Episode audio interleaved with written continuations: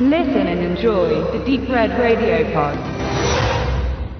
Herzlich willkommen zu unserer Besprechung zu Chapter 2 von It und damit gleich angehangen auch der erste Teil. Wir machen das jetzt hier in einem Abwasch, weil das Gesamtwerk ist ja das Wesentliche und wir wollen natürlich auch ein bisschen ausschweifen und etwas links und rechts gucken, auch zum Buch und zu der Verfilmung von 1990. Stephen King hat damals, Anfang der 80er Jahre, ist schon eine Weile her, die Idee gehabt, soweit ich richtig gelesen habe, als er irgendwo über eine Brücke ging und ihm dann ein, das, dieser Brückentroll in den Sinn kam, der da drunter sitzt und Schabernack treibt. Und dann hat er irgendwie ganz schnell, wie es ihm immer ging, wie er erzählte in den Interviews, so ein Grobkonzept von Buch parat, was sich dann am Ende auf knapp 1200 Seiten entspann. Und er schrieb es innerhalb von vier Jahren, 81 bis 85, ist bei ihm jetzt nicht unbedingt so, dass er das jetzt am Stück geschrieben haben muss, sondern kann auch was dazwischen gewesen sein. Aber es war jetzt am Ende nicht umsonst sein bis dato längstes Werk, wenn man mal jetzt quasi den buchlichen Director's Cut von The Stand mal rausnimmt, der dann immer noch ein paar Seiten draufpackte. Die meisten der King-Kritiker, Leser, Fans sagen, dass das neben dem genannten The Stand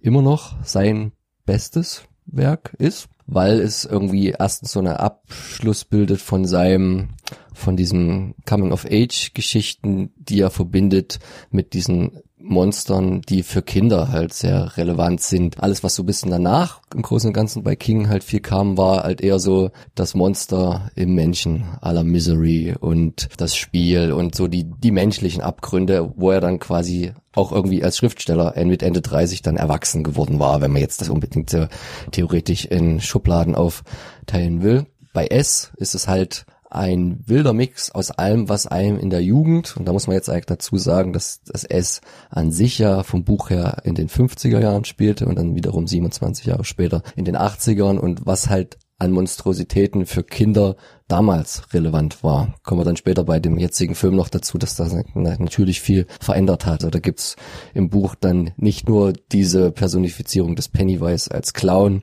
sondern die tritt halt auch als Spinne auf, als Werwolf, als Fledermaus, als großer Vogel, alles Mögliche, was da als Mumie, was man dort halt noch so im Kino gesehen hat. Und King spielt natürlich auch in seinen Büchern immer auch mit dem Hier und Jetzt nicht ausgedacht, sondern die Protagonisten gehen ja da auch in Filme. I was a, a Teenage Frankenstein oder irgendwelche, was halt in den 50er Jahre Cinemas so alles dort war.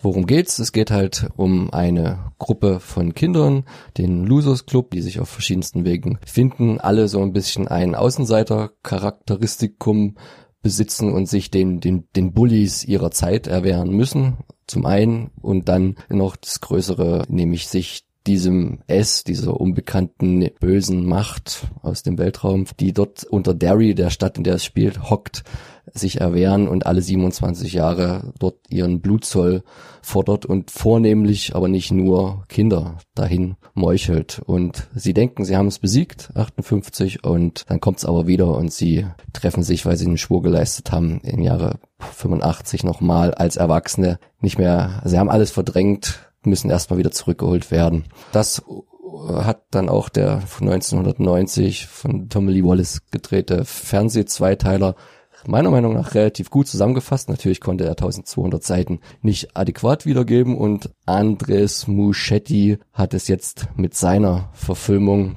in ungefähr fünf Stunden insgesamt nochmals probiert, hat diese allerdings Zeit ein bisschen angepasst, finde ich schon schwierig, indem man nämlich die Kindergeschichte in die 80er Jahre verlagert hat und die Erwachsenengeschichte mehr oder weniger im Hier und Jetzt spielt, nämlich ungefähr dann 2015, 16. Genau, und äh, 2017 kam dann halt Teil 1 von Andres Muschettis S und jetzt 2019 vor ein paar Tagen der zweite Teil in die Kinos und wir haben ihn alle gesehen, sind hier zu viert und wollen einfach mal unserem Frust oder unserer Lust oder manch einer weiß es noch nicht freien Lauf lassen über diese Umsetzung der buchlichen Vorlage. Ich starte einfach mal, weil ich habe damals ja 2017 zum Fantasy Filmfest ja die Weltpremiere gesehen. Also wir in Deutschland, in Berlin speziell, wir durften ja noch vor den Amerikanern It Chapter 1 sehen. Jetzt mit Chapter 2, also im Grunde genommen, Chapter 1 endet eigentlich so, dass man den für sich stehen lassen kann finde ich persönlich. Ich finde ihn auch gut, ich finde die Kinderdarsteller gut. Es gab zwar so zwei, drei Punkte, die vom Buch nie übernommen wurden, äh, wo man halt nicht so richtig weiß, ist es jetzt äh, wahnsinnig schlimm, dass sie nicht übernommen wurden. Also wir reden da zum Beispiel von der Entjungferungsszene, die äh, Muschetti dann quasi umgewandelt hat in diesen Blutschwur. Man ritzt sich da mit einer Glasscherbe in die Hand und die Puristen werden es natürlich bemängelt haben. Die Orgie hätte er nicht durchgekriegt mit Kindern diesen Das- Alters. das- Das, ist ja als klar als Orgie Genau. beschrieben und das wäre wahrscheinlich für so einen Film, also die sind ja 13, 12, Ja. ne, also das wäre nicht gegangen. Ähm, den Pennywise-Darsteller Bill Skarsgård finde ich an sich gut. Was ich auch schon erwähnt hatte, ist natürlich Pennywise an sich als Figur beruht ja eigentlich schon so ein bisschen auf äh, John Wayne Gacy, also Poco der Clown, der Serienmörder. Deshalb passt eigentlich von, für mich halt, ich bin halt mit einem Tim Curry halt aufgewachsen und ich finde das vom Alter her passt das halt ein bisschen besser als Bill Skarsgård, obwohl natürlich Bill Skarsgård gefühlt natürlich was ganz anderes draus machen kann. Also der ist natürlich wesentlich altmodischer, der Clown. Der ist nicht so ein gefühlt so ein 80er Jahre Clown. Also ich finde halt wirklich immer noch dieses Tim Curry Kostüm, das sieht halt so nach 80er Jahre Polyester aus. Muss man halt wirklich so sagen, auch wenn es in den 50ern spielt. Finde ich jetzt den neuen etwas besser, auch was halt Mimik geht. Also ich meine, Bill Skarsgård kann ja diesen Kniff mit diesen unabhängig Augen verdrehen, was natürlich auch sehr zugute kommt. Und äh, wie gesagt, die Kinderdarsteller waren natürlich ein, ein Knaller und natürlich, dass dann äh, in die Produktion sind ja irgendwie 35 Millionen gewandert, was man halt schon sieht. Chapter 2 hat angeblich laut Muchetti ja 70 Millionen, fast das doppelte Budget. 105 Millionen grob kann man zusammenfassen. Bis jetzt hat er schon die eine Milliarde gesprengt an der, an der Kinokasse und wir reden ja jetzt erst noch von zehn Tagen, die erst Chapter 2 läuft, wird aber wahrscheinlich nicht so viel abräumen, vermute ich fast, weil es da einfach ein paar Punkte gibt in Chapter 2, die mich ein bisschen, ein bisschen äh, stutzig machen. Zum einen ist es der Erwachsenencast. McAvoy kann ich nicht mehr so richtig sehen, das hat aber wahrscheinlich mit anderen Sachen zusammen und ich finde halt die Besetzung, die weibliche Besetzung von ähm, Beverly, ich hätte mir Amy Adams gewünscht weil das vom, vom Gesicht her eher zu dem jugendlichen Pendant gepasst hätte mit dieser Stupsnase und die ist aber wahrscheinlich dem Produzenten, ich will es jetzt nicht gleich sagen, die ist den wahrscheinlich ein bisschen zu fraulich und nicht so sportlich. Das ist so ein Punkt. Mit dem Rest gehe ich mit. Also vor allen Dingen gerade, die, wir reden von den ersten zwei, zum Beispiel Stanley war es, glaube ich. Und äh, der, Der dann Eddie- am Ende quasi noch, Der Eddie ist extrem gut getroffen, sowohl genau, und Stan halt auch, fand ich. Also, Stan halt auch. Ich finde die alle gut. Selbst dort, wo der Charakter die größte Wandlung durchmacht, nämlich der, der Ben, der ja wirklich als Kind schwerst übergewichtig ist, da hat man zumindest vom Aussehen her gut gecastet und sieht durchaus die Züge in sich. Ich bin jetzt gerade von der Leistung des Schauspielers jetzt nicht so begeistert, aber rein visuell finde ich das okay. Ich, ich gehe da auch okay mit Jessica Chastain. Ich finde es auch eher, wie sie zum Teil charakterisiert ist. Also wir springen jetzt wahrscheinlich sehr wild, aber ich fand jedes Mal, wenn in dem zweiten Teil sie auf irgendwas Schreckliches stößt, kreischt sie laut. Also wie so eine ganz schlecht geschriebene Frauenrolle. Obwohl sie eigentlich, wenn man sich mal zurückerinnert, die toughste von allen gewesen ist. Wo Genau. ich mir dachte, wie, wieso, wieso habt ihr das jetzt so blöd geschrieben? Sie erschreckt sich jedes Mal so ganz doll, als, als, also entweder hat sie wirklich alles vergessen, was ja auch irgendwie in die Story passen würde, oder es ist einfach nicht, ja noch- nicht gut durchdacht. In Und dann kommt ja noch ein anderer Punkt dazu, und zwar, es sind ja Figuren drinne, die sind in der 90er Jahre Verfilmung etwas weiter ausgebaut. Wir reden da zum Beispiel von Beverlys Ehemann, der ja eine gewichtige Rolle hat, der hier nur am Anfang auftaucht, äh, sie irgendwie vermöbeln will und äh, missbrauchen will und äh, sie flüchtet und es wird nie wieder damit gespielt. Also äh, außer dann am außer dann im Finale und das finde ich halt, das ist so verschenktes Potenzial. Da hat sich spannenderweise der Regisseur selber dazu geäußert. Also die haben ja ganz viel Nebencharaktere weggelassen, wahrscheinlich auch, weil sie irgendwo kürzen mussten, was aber tatsächlich schade ist. Die, die Teenager haben ja am Ende das gemacht, was so Menschen üblich ist. Der Eddie hat quasi seine Mutter geheiratet, also eine, äh, eine sehr resolute, übergewichtige, dicke Frau, die ihn rumkommandiert, die ihn aber auch bemuttert und weiterhin seinen Hypochondrismus pflegt. Beverly hat quasi ihren Vater geheiratet, also ein Kerl, der sie schlägt, ich würde mal sagen auch vergewaltigt, das ganze Programm total unter Kontrolle hat. Die Nebengeschichten, hat er gesagt, haben die rausgestrichen, weil das Testpublikum, und es ist immer das Testpublikum, ganz gelangweilt auf die Passagen im ersten Teil reagiert hat, wo es um Nebenfiguren ging. Wenn wenn Henry Bowers irgendwie gerade nicht irgendjemanden verprügelt hat aus dem Losers Club, sondern es um ihn ging, schaltet wohl wahrscheinlich ein amerikanisches Publikum ab. Und deswegen haben die sich entschieden, so sagt er in einem Interview gesagt, alles an Nebenhandlungen rauszunehmen. Nicht unwichtig für die Nebenhandlung ist ja auch die Frau von Bill, die Audra, die ja ganz am Anfang nur ein bisschen eingeführt wird als Schauspielerin, was ja auch im Buch so ist, aber die ja am Ende auch nochmal eine gewichtige Rolle hat, wo es ja dann auch gerade in dem, mit dem Tom, mit dem Mann von der Beth zusammenführt. Und das haben die halt alles ähm, rausgekürzt, weil sie gesagt haben, die Leute wollen nur die Hauptdarsteller sehen. Und das ist halt genau das, was den Film so unterscheidet vom Kings Buch da raubst du dem halt den, den Mikrokosmos, den, den so wichtigen und diese ganze Welt und ja, also ich war auch nicht so zufrieden mit dem zweiten Teil gar nicht und ich muss auch sagen, beim, beim nochmal gucken des ersten Teils fand ich halt der auch schon ganz schlecht gealtert innerhalb einer ganz kurzen Zeit. Also du sagtest, Pennywise und Bill Skarsgård ist vielleicht gar kein schlechter Darsteller. Mit dem ganzen CGI weiß ich nicht mehr, was er selber gemacht hat, was animiert ist.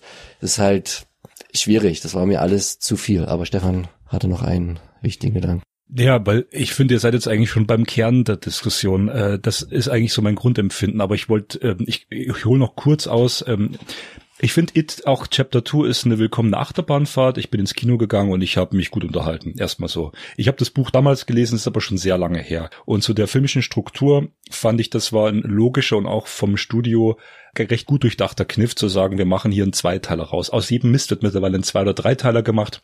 Aber It als Buch ist wirklich extrem lang und auch diese diese Entscheidung zu sagen, wir machen einen Film äh, Part One über diese äh, Kindheitssicht, der mit 130 Minuten abgearbeitet war und dann noch einen aus der Erwachsenensicht. Das fand ich absolut logisch und das hat für mich Sinn gemacht und da habe ich gesagt, da gehe ich auch gerne ins Kino und gucke mir diese zwei Teile an. 170 Minuten fand ich auch kurzweilig. Äh, ich habe mich wenig gelangweilt. Ich fand ihn als Achterbahnfahrt gut. Er war aber nicht mehr so gruselig wie Chapter One. Und das äh, ist für mich einfach die Entscheidung zu sagen, in, in dem Chapter One haben sie sich noch intensiver mit diesen Kindheitsängsten beschäftigt, auch im Film. Und ich fand den zweiten Teil rudimentärer. Er war äh, teilweise ein recht klischeehafter Horrorfilm.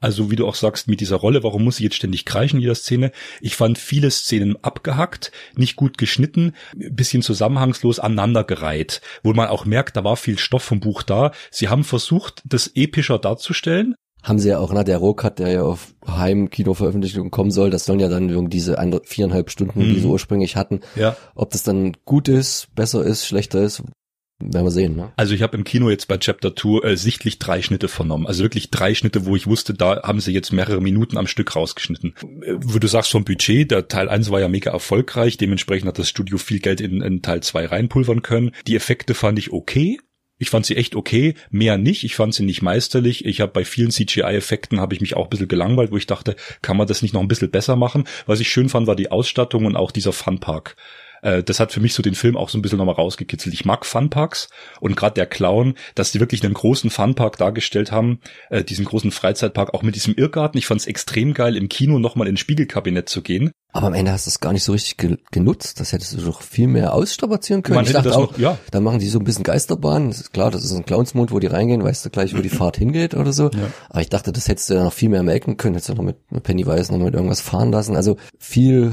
Potenzial auch verschenkt, meiner ja. Meinung. Aber äh, genau, und dann schließe ich jetzt erstmal ab mit dem, ihr wart jetzt eigentlich gerade beim Kern, äh, indem ihr gesagt habt, der, der Film geht zu viele Konventionen an. Wenn die wirklich beim Testpublikum gesagt haben, die Hintergrundstory und die Hintergrundstory schneiden wir raus, ist es für mich letztlich jetzt nur vorwiegend ein Produkt, weniger ein Kunstwerk, zu sagen, wir geben den Konventionen nach. Und ich finde schon, man hätte irgendwie noch mehr draus machen können. Mir war der Film zu viel zurechtgestutzt und zu sagen, okay, ich habe jetzt hier ein Publikum, was nur äh, harte Effekte sehen will und hier gab es ja noch mehr Schockmomente scheinbar, die aber bei mir nicht mehr so gezündet haben wie beim ersten Teil. Ich weiß noch, der gruseligste Moment von den It-Filmen jetzt, sage ich mal, war jetzt in diesem It Chapter One im Kino die Szene, wo er diese äh, Super 8 oder Super 16 Film auf dem Heimkino äh, vom Projektor anschaut. Und der Film war ja nicht in 3D im Kino, aber von effekttechnisch haben sie mit 3 D-Effekten gearbeitet, kommt dieser fiese große Clown das erste Mal mit dieser, mit dieser äh, fiesen Alienfresse raus und wird ihm überdimensional groß, wird also im Betrachter, weil er sehr viel Angst hat, äh, übergroß dargestellt und ist mir so richtig entgegengesprungen im Kino. Den ersten Teil habe ich damals allein gesehen. Ich habe mich zu Tode erschreckt, weil es so unerwartet kam. Und dieses Unerwartete erreichen die bei mir im zweiten Teil nicht mehr. Es ist alles schon mal gesehen. Und das ist schon das Problem, dass das passiert dir halt einmal im Kino und guckst und zu Hause ein zweites Mal nochmal an, ist das schon relativ nebenbei. Ich finde eigentlich so eine Szene und das macht halt total selten im Chapter One wo der Ben in der Bibliothek ist und so ein paar Sachen hat und auf einmal da im Hintergrund die Bibliothekarin so einfach nur so so steht oder dann so rumzuckt oder in Chapter 2, wenn Beth in ihrer alten Wohnung ist mit der älteren Frau. Das ist eigentlich meiner Meinung nach der Horror, wie ich ihn sehen will, der viel wirkungsvollere, aber der ist immer in dem Moment kaputt gemacht worden, wenn es sich dann doch wieder in Pennywise oder in irgendwas anderes verwandelt und dann wow, wow, wow, laut und schnell und Richtung Kamera und so. Wundert mich übrigens, dass sie es nicht in 3D verfilmt haben und nicht auch probiert haben. Vor fünf Jahren hätten sie es vielleicht noch gemacht. Kosten. Kosten, ja. Das Problem ist, Mochetti hat eine Handschrift. Das kann man jetzt nach Chapter 1 und 2 und vor allen Dingen nach Mama jetzt feststellen, nämlich spätestens bei der Sequenz mit der alten Dame, die dann als überdimensionierter Dämon dann durch ihre Bude stampft. Das sah extrem billig aus. Und das hat man jetzt schon tausendmal in anderen Filmen gesehen. Und ich frage mich, ist Warner mittlerweile so konventionell, ist ja glaube ich Warner gewesen, oder? So konventionell, dass sie sagen so, wir gehen jetzt auf Nummer sicher und das ist ganz, ganz furchtbar. Und dann kommen wir zu einem anderen Punkt. Wir reden jetzt hier von fast zweieinhalb Stunden Filmzeit für Chapter 2. Wenn wir überlegen, dass Stephen Kings S 90er Jahre. Alle zwei zusammen 180 Minuten gehen. Und der für viele als sehr entschleunigt, sehr langsam vorkommt. Und alles das zum Teil unterbringt, was das Buch eigentlich bietet. Und viele Sachen aber weglachen musste, weil es halt eben nie umsetzbar war aus technischen Gründen, die aber jetzt so vorhanden sind. Und die haben jetzt quasi fast die doppelte Zeit zur Verfügung und kriegen es nie hin und schneiden noch raus. Das verstehe ich einfach nicht. Das ist. Weil du halt einen Showdown auf eine gefühlt eine Stunde inszenierst, wo ich mir dachte, sitze ich jetzt hier bei Batman vs. Superman, wo die sich ja dann auch am Ende nur eine Stunde lang prügeln oder noch Man of Steel noch schlimmer. Das ist irgendwie das Gleiche. Das ist dann am, am Ende ist es nur noch eine mittelprächtig getrickste Effektorgie, nicht plastisch, nicht zum Anfassen, die großen Ermüdungscharakter. Und was hat. machen sie? Die stopfen die Zeit mit dieser sinnlosen Artefaktsuche, die auch totaler Blödsinn ist, weil zum Teil bei, bei zwei Leuten dachte ich mir so, wo hatten die jetzt eigentlich ihr Artefakt gehabt? Das ist auch was, was nicht im Buch steht. Im Buch machen die so ein paar Spaziergänge, um sich zu erinnern. Da gibt's es ja gar nicht. Das reicht ja auch. Warum denn auf einmal so ein Artefakt, was jetzt verbrennen muss? Und ja, ja, also manchmal, also, manche Kniffe verstehe ich dann auch nicht, warum man sich dann schwerer macht, als, als es eigentlich sein müsste. Und gerade bei, bei S, also ich meine, S ist lange nicht so schrecklich wie Friedhof der Kuscheltiere, die Neuverfilmung, aber gerade bei S hätte man sich doch einfach nur ein bisschen ans Buch halten können. Es ist 30 Jahre her und das denke ich wäre was Gutes geworden, da jetzt bei manchen Sachen zu sagen, jetzt müssen wir hier unbedingt irgendwie variieren und einen neuen Drive reinzubringen. Unnötig. Die lassen so viele Sachen weg. Und es gab eine Szene, die ich halt, äh, das ist diese, diese quasi Essensszene, die dann in diesem Spektakel endet, was so ich sage es jetzt einfach mal lächerlich aussieht. Also diese ganzen Horroreffekte mit mit verkümmerten kleinen Küken und das sieht einfach, das hebt niemanden an. Und dann hast du eben diese Pennywise-Szene, und das hatte ich ja geschrieben auch in meiner Review zum ersten. Es ist mir zu hell. Und das hat irgendwie, haben viele Leute nie verstanden, was ich damit meinte. Da ist so offensichtlich. Und was du siehst an Grauen, wenn der irgendwie die Fresse verzerrt oder was weiß ich. Das ist so offensichtlich dargestellt. Und dann hast du diese Szene im Spiegelkabinett, wo der kleine Junge da gespattert wird. Das, äh, ganz ehrlich, hätte ich nicht gebraucht ich hätte mir mehr gewünscht, dass mehr auf was eingegangen wird, was nämlich am Anfang gebracht wurde, mit diesem schwulen Pärchen, was von diesen äh, Bullies da verprügelt und dann der Typ ins Wasser geschmissen wird und der trifft dann Pennywise, der sich mittlerweile auf Erwachsene eingestellt hat, was er letztendlich dann wieder zurückkommt auf die 90er Jahre Pennywise-Geschichte, nämlich dann halt mit Beths Mann, dass er Erwachsene beeinflussen kann. Da hätte ich mir mehr in der Sache gewünscht, das dreckiger zu machen, dass man einfach, dass irgendwie Deary halt ein bisschen schäbiger geworden ist. Also ich kann mir auch nicht ganz ehrlich, das Haus dann am Ende, 27 Jahre später, beim besten Willen die Villa, in jedem Planungssystem von irgendeiner Kleinstadt und gerade so einer, die rausgeputzt ist, wirklich wie so ein Disney-Dorf. Da steht doch nicht mehr so eine Hütte rum. Und ganz ehrlich, und im Buch ist es ja so, dass es dann am Ende ja eigentlich Jury ja zum Teil verschwindet komplett also komplett einbricht, weil er dann das Böse sozusagen von den ganzen, von den ganzen Erwachsenen auch loslässt. Wie du sagst, das passt gut. Ähm, es ist, äh, oft viel zu viel und viel zu plakativ, sei es jetzt die Effekte viel zu laut, viel zu groß oder auch hier. äh, Ich gebe dir recht, die Szene am Anfang hat mich im Kino auch erstmal bewegt. Also das fand ich ziemlich hart, unangenehm und dachte ich mir, ui, ich gucke hier einen 16er Film. Also jetzt im Sinne von äh, Sehgewohnheiten Horror. Und äh, abgesehen von den blutigen Effekten ist der Film äh, wirklich sehr konventionell geworden. Also jetzt Chapter 2 am Schluss, auch dieses Gekreische, diese typischen Horrorsituationen. Naja, aber der Anfang ging, ging erstmal gut los. Also hat mich hoffen lassen. Du wolltest noch was sagen und dann reden wir mal kurz über den coolen Stephen King Cameo. Den fand ich nämlich super. Ja. Nein, also der, der verliert halt durch die Fokussierung auf den Horror und die, die Verlegung. Ich meine, ich weiß warum, weil 2017 war halt immer noch die 80er total cool, Stranger Things und so, da haben sie sich gedacht, oh, jetzt machen wir hier einen super Kniff, machen das einfach, ziehen die Jungs in die 80er-Ära, da haben wir wieder jemanden, der mit BMX fahren kann und dann haben wir ein Gremlins-Poster an der Wand und da ist halt im Kino irgendwie äh, Nightmare on Elm Street 5 und so, aber dadurch, dass das hier und jetzt dann im Heute ist, das macht es schon wieder langweiliger. Jetzt, oder vielleicht war es auch ein Kniff, dass sie sich gesagt haben, es wäre uns zu aufwendig gewesen, 50er und 80er darzustellen. Es wird ja auch immer schwieriger, alte Filme gut zu machen, Requisiten, obwohl ja Tarantino zeigt, dass es noch ganz gut gehen kann. Das fand ich das eine. Und dann, dass man natürlich dem Horror diese ganzen guten Nebengeschichten opfert.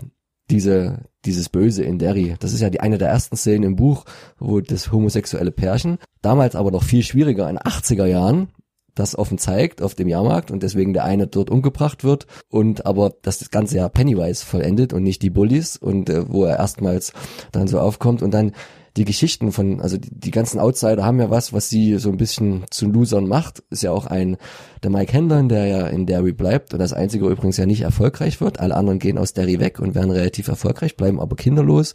Auch sowas, was im Film so ein bisschen so nebenbei, aber das ist halt der Fluch des Ganzen. Mike Henlons Geschichte oder das, was ihm sein Vater erzählt, erforscht er dann auch über, über Derry. Das hätte man auch gut mit reinnehmen können, was diese vorherigen Perioden, alle 27 Jahre waren. Die Geschichte über seinen Vater, der dann 1930 in, als schwarzer GI in der US-Armee in einem total faschistischen System gedient hat. Zwei Klassen, Rassengesellschaft, wo die sich dann die Soldaten, weil sie nirgendwo hingehen konnten, einen eigenen Club gebaut haben, dieser dann von Ku Klux Klan ähnlichen Gebilden abgebrannt wurde, wo ja natürlich in der Endkonsequenz auch irgendwo Pennywise dahinter steckte. Das sind so die ganz vielen feinen Nebengeschichten, die das eigentlich so, so spannend machen. Das Buch, was natürlich im Film alles verloren geht und natürlich auch die Metaebene bei, bei King. Also es gibt ja ganz viele Personen, die im Kingschen Universum immer wieder auftauchen, aber die, die berühmteste ist ja eigentlich auch, dass der Vater von dem Mike Hanlon dann erzählt von seinem besten Freund, nämlich einem schwarzen Koch, der halt zufällig äh, Dick Halloran heißt, der halt 1930 ein junger Mann war. Und wenn man jetzt ein bisschen rechnet und guckt, wann war Shining und so, aha, dann war er dann später der Koch in diesem Hotel und so verwebt King das Ganze. Und naja, das, für sowas ist halt leider in dem Film kein, kein Platz aber Platz war für Stephen King, der das Ganze auch ein bisschen begutachtet hat, aber wir wissen ja alle, dass er bei vielen Sachen nicht mehr ganz so die Hand drauf hat und wenn das Drehbuch einmal verkauft ist, dann weiß ich nicht, wie groß die Mitsprache noch ist. Aber Hauptsache Naja, ich, der fand, Cameo ich stimmt. fand die Cameo-Stelle einfach ganz witzig für sich genommen. Da hat man gemerkt, man hat die bewusst eingebaut. Stephen King hat gesagt, gut, gib mir ein paar Kröten oder ich mach's eh so, ich habe eh Geld damit verdient. Äh, Das ist ein lustiger Gag. Ich glaube, der hat es selber gar nicht äh, mal so ernst genommen. Und die Stelle kann man ja mal rausnehmen und beschreiben. Und da kommt äh, der, der Er- Erwachsene als McAvoy gespielt und äh, kauft sein altes BMX zurück. Und, und das ist ja nochmal so, ein- so, ein- so, eine, so eine Stelle, so Kindheitstraum zurückholen. Und die Reaktion von, von der Rolle von diesem Antiquitätenhändler gespielt von King ist halt super, äh, weil er ja selbst der berühmte reiche Autor ist und sagt, ach, Sie sind dieser reiche Autor. Ja, für Sie 300 Dollar. Sie haben das Geld. Ich weiß, Sie haben's. Und das, das war halt nett auf ihn selbst bezogen als Person, hat jetzt aber eigentlich mit dem Rest des Films wenig zu tun, außer dass jetzt McAvoy dann zufrieden auf der Straße in sein BMX äh, reinstrampelt und sich wieder als Junge fühlt. Nein, es war kein BMX, das war sein, sein, sein Jugendfahrrad, sein, sein Silver, was für damalige Verhältnisse für ihn immer viel zu groß war, aber und schwer und so, aber womit er eine unglaubliche Geschwindigkeit aufnehmen konnte und äh, schon einmal den Teufel geschlagen hatte und es dann zumindest im Buch, im Film spielt es ja auch wieder überhaupt keine Rolle, am Ende den Teufel nochmal schlägt, auch in Verbindung mit seiner Frau und so, ne? Also es sind halt so die Feinheiten, die fehlen. Was ich jetzt noch abschließend sagen wollte, wie gesagt, ich habe gesagt, es war eine gute Achterbahn, ich habe mich gut unterhalten gefühlt, ähm, aber wie ihr jetzt auch merkt, wenn Max und wir äh, stärker diskutieren und die Hintergründe des Buches mal näher beleuchten, fällt der Film dann doch im Vergleich schon sehr stark wieder ab, jetzt Chapter 2. Was ich zum Beispiel beim Schauen noch äh, kritisch fand, war unter anderem die Rolle von Mike, ne, der Schwarze, der war in manchen Szenen so, so bewusst überdreht, hysterisch und hat allen gebeten, jetzt hört mal zu, ich habe hier die Mega-Lösung, das wirkte schon fast wie Kasperltheater, ich konnte es nicht mehr ernst nehmen. Und was ich ganz schlimm fand, das Grundthema ist ja Zusammenhalt. Ob die Gruppe auseinandergerissen wird oder nicht, kann man ja jetzt hier spoilern, darum geht's ja. Und dadurch, dass du verschiedene äh, erwachsene Figuren hast und du jedem irgendwie die gleiche Aufmerksamkeit widmen musstest, waren die einmal in einem Haus, in einem Hotel, wo die sich getroffen haben und ständig fragt jeder den anderen, äh, wo, wo ist denn der gerade hin? Ah ja, der, der ist weg, aber der kommt gleich wieder. Kann man nicht bei 170 Minuten irgendwie das Drehbuch so konzipieren? Vorschlag. Die Gruppe trifft sich, wird einmal in der Mitte richtig auseinandergerissen, merkt dann, sie ist dem Tod oder der Hölle nahe und findet dann wieder zusammen. Ständig rennt einer weg, kommt wieder hin, dann kommt der andere weg und wieder hin. Das war so ein Hin und Her, so ein Hickhack, dass ich eigentlich mit der Tiefe Tiefe der Figur nicht mehr viel anfangen konnte. Mhm. Und die Szene von äh, Beverlys größter Angst, die ja nach außen hin mit der größten Kunstblutszene aller Zeiten geworben wird, die kam für mich letztlich nur als reiner Effekt drüber. Ja, vor allen Dingen hat man da irgendwie den Brückenschlag irgendwie ein bisschen so, habe ich das Gefühl, zu Carrie bildlich gesucht, weil sie sah dann zeitweise genauso aus und ja, ich wollte noch sagen, ist uns eigentlich aufgefallen, das fand ich sehr interessant, weil ich dachte ja auch, dass die Jugendszenen in Verbindung mit dem ersten Teil gedreht worden. Das war aber nicht so. Die haben die tatsächlich zwei Jahre später gedreht und haben die Darsteller dann, weil in dem Alter altert man ja noch wesentlich schneller, digital verjüngt. Also dafür, dass ich, ich habe es nicht gemerkt, da merkt man mal, wie ja. weit diese Technik beängstigenderweise tatsächlich jetzt schon. Das ist halt mit diesem Deep Phasing, das geht halt relativ fortgeschritten gut. ist, ne? Weil es halt vor uns bemerkt ist, wegen Shining, ich habe in der Ankündigung, also wo ich im Kino war, lief der Trailer zu Dr. Sleep. Ich verstehe es halt nicht, warum Warner das haben sie ja schon wunderbar geschafft mit dem ganzen DC-Universum, was sie irgendwie gegen die Wand gefahren haben.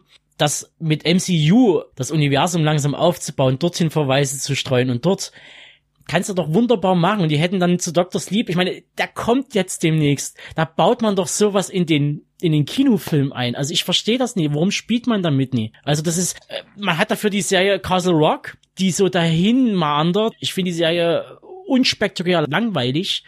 Also die Folgen, die ich bis jetzt gesehen habe, äh, die ziehen sich wie ein Käse, ähm, wo man wahrscheinlich auch davon ausgeht, dass man irgendwie daraus nochmal drei, vier Staffeln machen kann und dann wird so ein Under the Dome-Ding. Also ich, ich, äh, das, was Warner da gerade betreibt, ist ganz komisches Marketing. Ich glaube, warum die das nicht zusammenführen könnte aus meiner Bewertung her ist, dass für mich zumindestens Chapter 2 It ein absoluter B-Film ist. Und der, der jetzt Dr. Sleep, denke ich, wird schon als A-Film auch äh, rauskommen, promoted, Hugh McGregor und so weiter. Und äh, ich glaube auch eine ganz andere Optik anbieten, die ein bisschen hochwertiger ist.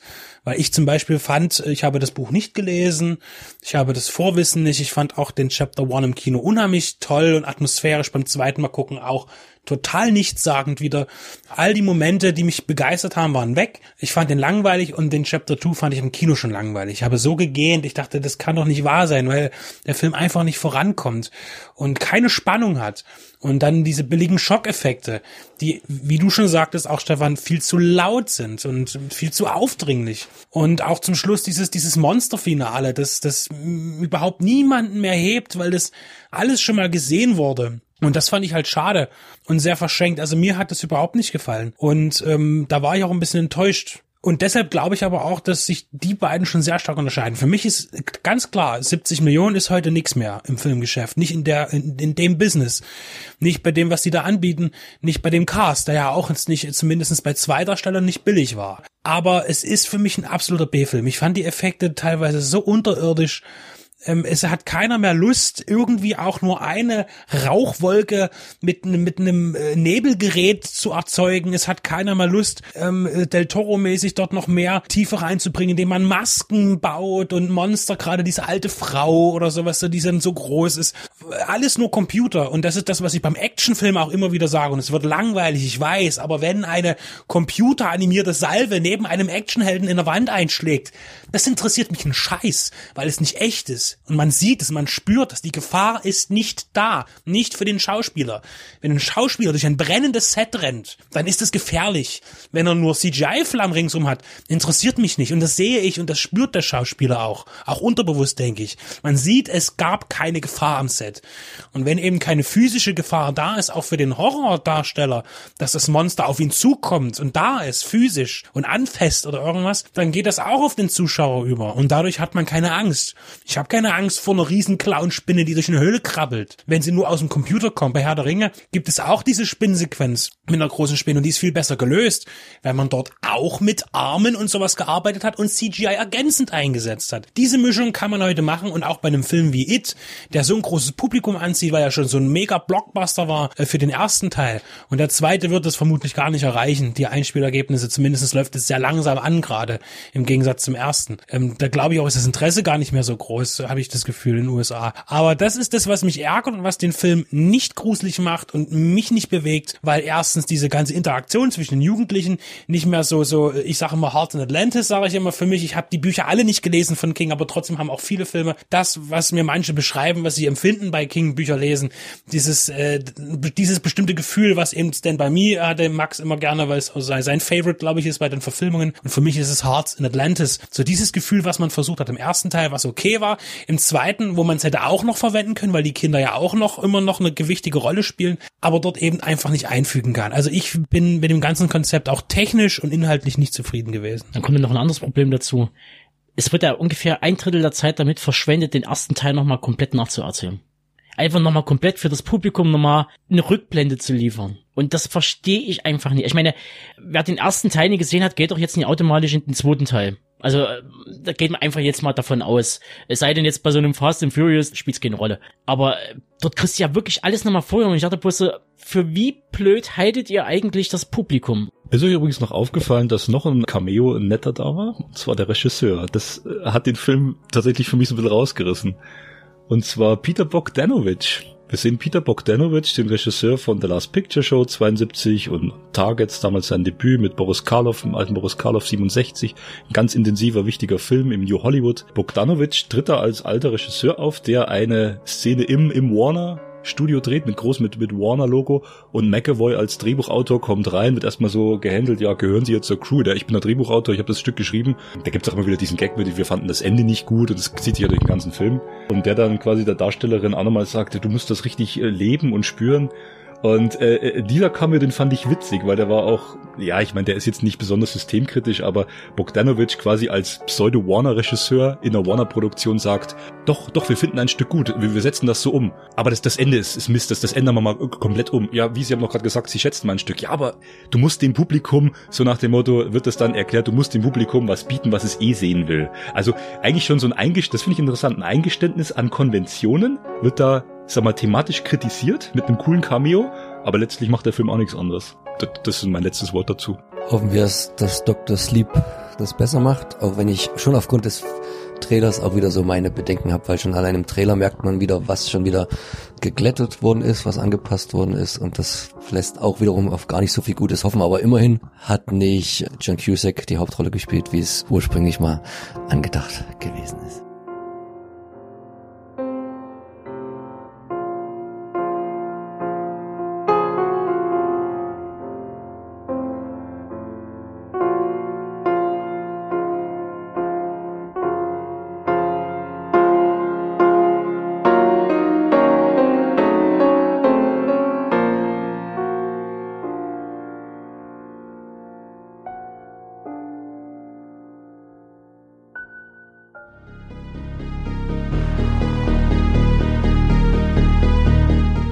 Hallo, hier ist der Benedikt von Deep Red Radio, unseren Filmpodcast für die Liebhaber und Liebhaberinnen des Genre- und Independent-Kinos. Ja, uns gibt es seit nunmehr 2012 in verschiedener Besetzung, aber immer beständig und bieten euch ein umfangreiches Audioprogramm zu Spielfilmen, zu Serien. Wir haben auch Interviews für euch im Angebot, Specials, mal länger, mal kürzer Ein buntes Programm. Was kommt aktuell auf Blu-ray und DVD raus? Nicht alles kommt in unser Portfolio, aber das für uns Wichtigste und Interessanteste. Schlechte Sachen, gute Sachen. Was lohnt sich, was nicht? Und was kommt im Kino? Auch das haben wir im Auge, auch wenn wir nicht immer ganz aktuell sind und alles abgrasen. Wir kommen zu Wort zu den Sachen, die uns interessieren und hoffentlich auch euch. Besonders auch Randerscheinungen sind uns wichtig, Low-Budget-Filme und darunter. Filmkritik und Analyse sollen nicht Langeweile bedeuten, sondern auch ein bisschen Spaß machen. Und wir bemühen uns, stetig Information und Unterhaltung zusammenzubringen. Ob wir es nun alleine tun, in Einzelbesprechungen oder aber gemeinsam in unseren Shows. Wir berichten auch gerne vom großen Rummel auf den Filmfestivals. Sehen konnte man und wird man uns auf dem Cinestrange Cineways Filmfestivals, auf dem Fantasy Filmfest der Journale oder dem Hardline Kino Extrem. Vor unseren Mikrofonen unterhielten wir uns mit John Landis, John Glenn, Sam Furstenberg oder auch John Huff. Des Weiteren auch Darstellern wie Charles Rettinghaus, Toby Jones, Dieter Laser oder Klaus-Theo Gärtner. Beziehungsweise auch Menschen, die hinter dem Ganzen stehen, Label- und Programmchefs. Wir möchten auch in der Zukunft mehr mit Gastautoren kooperieren oder mit kollegialen Blogs gemeinsame Sache machen. Dazu könnt ihr euch gerne bei uns melden, wenn ihr mitmachen wollt oder selber einen Podcast habt oder einen Blog und Interesse an einer Interaktion habt. Es geht uns allen um die Liebe zum Kino und zum Film und nicht um die Konkurrenz. Unser Team besteht aus Benedikt Wilken, Stefan Jung, Tobias Kloppisch und Maximilian Scholz. Wir sind kostenlos, aber nicht umsonst. Aber gerne freuen wir uns auch jederzeit um Unterstützung, sei es im Internet durch Klicks und Likes, durch das Weiterverbreiten, durch Teilen, durch die Mundpropaganda und wen das Ganze auch noch vielleicht den ein oder anderen kleinen Euro wert sein sollte, darf das gerne per PayPal bei uns auf der Seite spenden. Denn wir sind nicht werbefinanziert, sondern wir finanzieren uns selbst. Das heißt, alles kommt aus unseren eigenen Taschen, aus unseren Erwerbstätigkeiten und das tun wir auch gerne. Nur jede Unterstützung wird begrüßt. Über 140 Stunden bekommt ihr mittlerweile bei uns und das sind knapp 1000 Filmbesprechungen, Serienbesprechungen oder Interviews, Features und Berichte. Das ist eine ganze Menge und das wird auch noch mehr. Also kommt auf unsere Seite, kommt zu iTunes und wo ihr uns auch immer findet, unterstützt uns, hört uns, liebt uns.